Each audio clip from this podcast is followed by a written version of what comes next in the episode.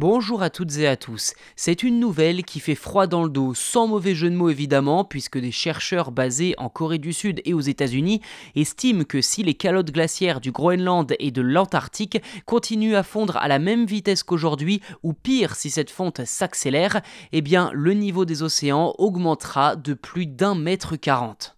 Concrètement, ces chercheurs se sont basés sur les données du GIEC, hein, le groupement des experts pour le climat, pour aboutir à cette conclusion. Je cite France Info qui a résumé leur étude publiée dans la revue Nature Communications. En cas de poursuite des politiques climatiques actuelles, la fonte en Antarctique et au Groenland se traduirait par une hausse d'environ un demi-mètre du niveau des eaux. Ce chiffre grimperait à 1,40 m dans un scénario du pire, en cas de hausse importante des émissions de gaz à effet de serre liées aux activités humaines et à l'utilisation des énergies fossiles comme le pétrole, le gaz et le charbon. Fin de citation.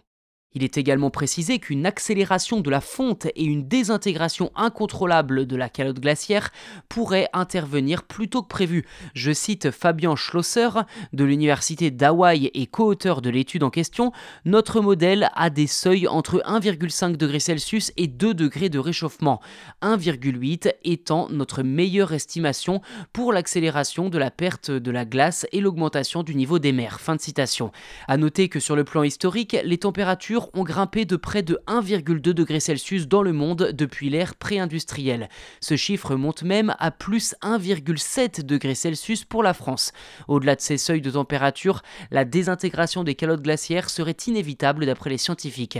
D'après les données les plus récentes, le Groenland et l'Antarctique auraient perdu plus de 500 milliards de tonnes de glace chaque année depuis l'an 2000, soit l'équivalent de 6 piscines olympiques par seconde.